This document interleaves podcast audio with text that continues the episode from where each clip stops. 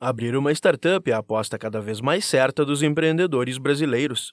A diferença deste tipo de empresa está no baixo custo operacional, na criatividade para atender os clientes e no uso de redes sociais como forma de divulgação. O gerente regional do Sebrae São Paulo em Bauru, Wilson Nishimura, destaca a atração dos jovens para a área de startups. A gente vê o fato do jovem, né, ele, ele desejar empreender mais de forma inovadora e a startup tem esse cunho mais inovador, então a atração por jovens aí nessa área é também muito grande e ele acaba de certa forma fugindo um pouco, né, da empresa mais tradicional.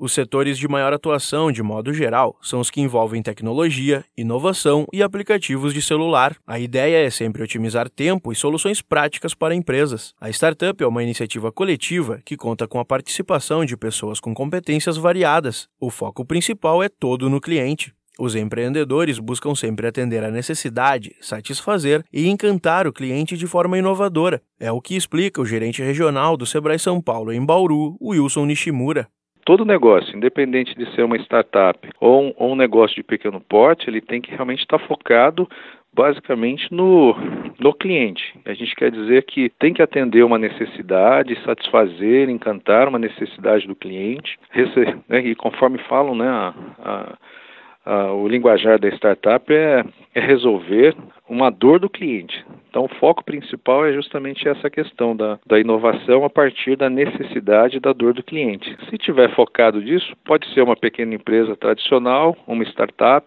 A vantagem da startup é a questão que ela cresce muito rapidamente, a escala é maior a partir do momento que o projeto que ela tem é executado com, com eficiência. Né? Essa é uma grande vantagem.